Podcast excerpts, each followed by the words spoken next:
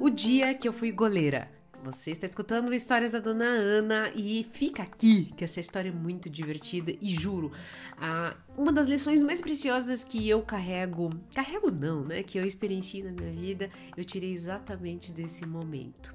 Estudava em colégio adventista, adolescente, terceiro ano do segundo grau, e eles tinham lá a semana da, das Olimpíadas, eles colocavam todo mundo, toda a galera da turma para fazer é, alguma uma atividade para ter competição, né? E eu era, não sei se você se identifica, mas eu era gordinha, sedentária, a, que conseguia testar do médico para não fazer atividade física, né? Para matar a educação física. Eu fazia os trabalhos teóricos, mas a parte prática, como eu tinha complexo do meu corpo, eu detestava fazer. Então eu sempre me achava lenta, gorda, redonda, enfim. Mas aí aquela semana não tinha como fugir. Bom, me colocaram tcharam, no time de futebol de salão da minha sala. Óbvio, como reserva. E como toda reserva gordinha sedentária, o que eu vou fazer assim que começaram os jogos, Brasil? Eu fui comprar pipoca. E eis que, né, fui lá, peguei meu pacotinho de pipoca e fui dar uma volta em todas aquelas é, atividades desportivas, achando tudo aquilo muito é, belo, né? Passei pela mesa de ping-pong, vi uma amiga lá ganhando, inclusive, dei um tchauzinho pra ela, dei uma torcidinha tal. Passei ali por um outro negócio de xadrez, né? Me perguntei, se eu soubesse jogar esse treco aí aqui, eu tinha me dado bem até. E fui, né? Voltei para a quadra, para o ginásio, né? Imaginei assim, bom, pessoal, vamos ver, deixa eu ver lá como é que a galera tá. Minha turma tá jogando. Gente, pasme! Cheguei lá, a minha turma já tava no. Naquele momento, quartas de final. Não, e aquele jogo era decisivo para ir para as quartas de final. Eu lembro que eu cheguei ali perto do banco, uma amiga me disse: Onde você tava, maluca? A gente já tá quase chegando nas quartas de final. Eu ah, fui dar uma voltinha com meu saquinho de pipoca engordurado. Eis que tá aí assistindo e todo mundo nervoso. E eu não entendo nada de futebol. Não sei o que é impedimento até hoje. Eu sei que eles estavam nervosos e tal. E de repente eu soube que ia para os pênaltis a decisão. Eu falei, hum, pênaltis eu entendo, né? É o, é o, é o goleiro lá e o, e o cara que vai, a pessoa que vai chutar. É, e eu nessa hora eu pensei, graças a Deus eu sou a goleira reserva comendo a minha pipoquinha e vendo lá o meu time. Nessa hora é eletrizante, né? Nessa hora eu sentei lá, fiquei, fiquei paradinha esperando o meu time uh, fazer os pênaltis lá. E eu na torcida pra Ângela, nunca mais esqueci o nome dela. A Ângela era goleira do nosso time. Aí eu não sei o que, que aconteceu, que de acho, a gente tava longe, de repente eu só via a Ângela com o dedo assim, ó, para o juiz e invalidando algum gol. Eu não vou me lembrar nunca. E você vai entender por que, que eu não vou levar, lembrar nunca. Eu sei que de repente começou, ai meu Deus, ai meu Deus, aquele pavorou todo. Eu falei, Jesus, o que aconteceu? O que aconteceu? A Angela foi expulsa. Eu falei, nossa, coitadinha, né? E agora? Todo mundo me olhou. Aquele momento de silêncio mortal. Cri, cri, cri. Coitadinho o quê, sua maluca? Agora é você que vai ter que ir lá. A minha pipoca, ela ficou lenta na minha garganta. Eu, eu oi? Imagine a cena, uma gordinha de franja, ela parar de mastigar sua pipoca diante de tamanha notícia. Sim, é você! De repente olho para a quadra, a Ângela tá de cabeça baixa, voltando para a, a, a cadeira dos reservas e o juiz fazendo assim para mim com a mão para eu entrar para dentro do campo. O meu pacote de pipoca ele foi perdendo peso. Eu simplesmente a pipoca foi indo lentamente para minha boca e eu só conseguia mastigar sentindo cada lasca daquele, daquele grão. E por dentro eu só conseguia pensar: fudeu. Ai meu Deus, não posso falar palavrão aqui, mas foi exatamente isso que eu pensei. Agora, pasme, isso não, essa não é a pior parte para o meu time. A pior parte, eu só lembro do Denis. Eu olhei lá para a arquibancada, o Denis era um alto, estilo aquele moço musculoso, aquele mais bonito da escola, né? É, ele passou a mão assim naquele topete lindo de gel, tipo assim, meu, não, ferrou-se. Tamo, já perdemos. Sentou desanimado na arquibancada e eu falei, olhei para ele, é exatamente isso aí, Denis né? Mas não, não tô entendendo muito bem, mas o negócio complicou mesmo. Mas eu fui. Lentamente, deixei o meu pacotinho de pipoca no banco, engoli o restinho do farelo que estava na minha boca, fui caminhando, observando aquela cena. Juro, acho que a minha cara de desespero, coitada, de perdida no tiroteio, era tamanha que o Valdinei, nunca mais esqueci do Valdinei. Acho que ele olhou aquela gordinha adolescente, espinhente de franja vindo, sem saber onde que tava. Ele falou: Meu, não vou deixar essa situação assim, eu vou dar uma mão para ela. E eu era engraçadona, assim, assim, tipo, a simpaticona tal. E eu, ele, acho que ele gostava de mim. Assim, não de gostar de amor, né? Gostar de. de ah, é gente boa. A Paula. Eu, eles me chamavam de Paula, Paulinha. Quando eu tava indo, eu nem sabia me posicionar naquela trave, minha Nossa Senhora. E o Valdinei viu isso e ele falou assim: o negócio é o seguinte, preste atenção aqui. Tá vendo essa rachadura na quadra? Ela sinaliza exatamente o meio da trave. Você vai abrir tuas pernas, fazendo com que teu tronco fique exatamente na linha, no centro. Eu olhei pro Valdinei com os olhos arregalados e falei: uhum, uhum. Tá. Aí o negócio é o seguinte, preste atenção. E ele falava assim, ó, sorrateiro, assim, ó. Sabe? Quando a pessoa tá falando assim, ó, de ladinho né? Disfarçando assim, tipo, ah, eu tô falando alguma coisinha técnica pra você aqui. Eu, aham, aham, aham. Toda vez que eu conto essa história que eu falo, aham, aham, a minha filhinha solta uma gargalhada. Bom, aí ele falou, ah, deu a segunda dica, preste atenção.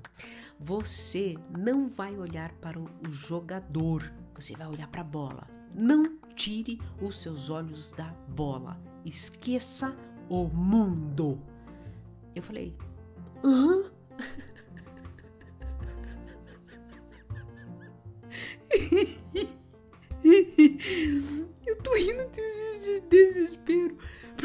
Desespero era tão grande que vale-me Deus, eu até hoje eu sinto meu coração batendo na boca. Pois eu me posicionei lá no meio daquela linha lá, dobrei um pouquinho as minhas coxas, porque isso eu sabia, eu sabia que qualquer, de, diante de qualquer situação lá, em posição de handball, seja lá o que for, voleibol, quando você está esperando uma bola, você tem que semiflexionar o joelho. Semiflexionei o joelho e ali eu fiquei na bola. Eu ensurdeci. Eu só olhei para a bola. E o Valdinei apitou aquele, aquele apito. E quando ele apitou aquela bola, a menina deu uma distância, ela foi magrelinha, mas com tudo, deu-lhe uma bicuda naquela bola. E aquela bola, quando eu peguei, coloquei meu olho naquela bola, eu vi exatamente o seu trajeto de viagem e!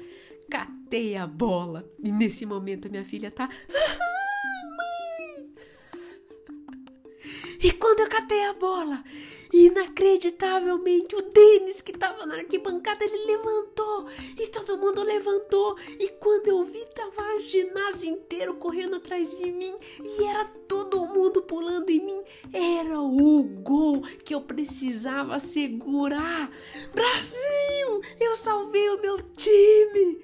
E eu nunca mais esqueci aquela experiência. Muito provavelmente ninguém mais esqueceu aquilo.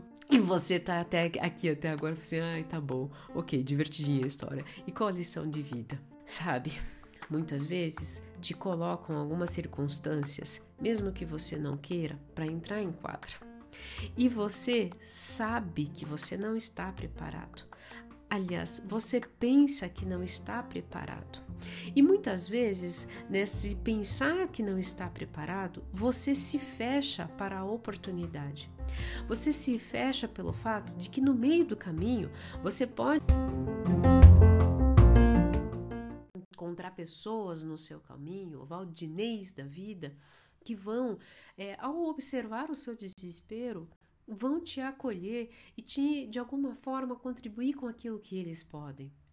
Se você não se permitir a experiência, você nunca vai saber se você segurou a, vai segurar a bola ou não. Você nunca vai saber se você vai ter a experiência das pessoas vibrando com você. E olha só, naquele momento, a o que, que eu aprendi? A minha falta de julgamento diante daquela situação, não só de mim, mas também do próprio futebol, o que estava acontecendo, Algo muito poderoso acontece nesse momento quando você simplesmente não julga a experiência. A falta de conhecimento te impede o quê? Não traz o quê? O medo. O medo é exatamente isso. O medo é uma falta de conhecimento, só que também é uma falta de controle. E qualquer coisa que você queira controlar, você só está querendo controlar porque de alguma forma você está julgando. A adolescente, a minha Paulinha, adolescente, gordinha, sedentária, me ensinou que, desprovida de julgamento, de falta de conhecimento daquela situação e simplesmente entrega a experiência, e claro, aberta às orientações de quem ela sentiu, porque estava extremamente conectada com o momento, sentiu que poderia ajudá-la, ela simplesmente se entregou para o processo, confiou nele e ele exatamente é, entregou, devolveu a sua entrega. Sabe? Talvez você esteja a, a um passo de entrar no novo projeto, no novo processo, que você está com medo justamente porque não conhece nada. Bom, não conhecemos até entrar na experiência. As pessoas sempre me perguntam, e vocês sabem que eu sou conhecida pela psicologia descomplicada. Deixa eu te dizer uma coisa. Dona Ana, o que é ser consciente? Consciente o que, que eu fui? Inacreditavelmente, a minha adolescente me ensinou a ser consciente. Consciente é o seguinte: eu tinha o chamado, eu sem julgamento, vazia de conhecimento, simplesmente sentindo, experienciando e, eh, e me permitindo, entrei na experiência. Isso é ter consciência. É esvaziar a sua mente de todo e qualquer tipo de julgamento sentir a conexão do momento e se permitir a experiência sem medo, porque você sabe que ter controle sobre a experiência é deixar com que ela, inclusive, te entregue muito mais do que aquilo que você julgou ser importante e criou expectativa. Bom, eu espero de coração que você entre em quadra que você abra o seu coração para o Valdinei, que você foque, né, retire as distrações do seu caminho e que você, é, com o seu talento e com o seu estado de total entrega e presente do amor, que você segure a bola ou que segure aquilo que faz o seu coração vibrar. Eu estarei aqui vibrando por você da arquibancada e, se for preciso, correrei e te encherei de beijo, de abraço, de amasso e de muita suvaqueira, porque eu senti muita suvaqueira aquele dia. Fiquem bem, me sigam em outras redes sociais e se esse podcast fez sentido para você, vá lá na minha rede social, lá no Instagram. Sempre tem um post sobre ele e coloca lá a hashtag eu acolho ou então compartilha com uma pessoa que tá aí, não sabe se entra ou não entra em campo, tá bom? Um beijo grande, se cuidem e até a próxima história.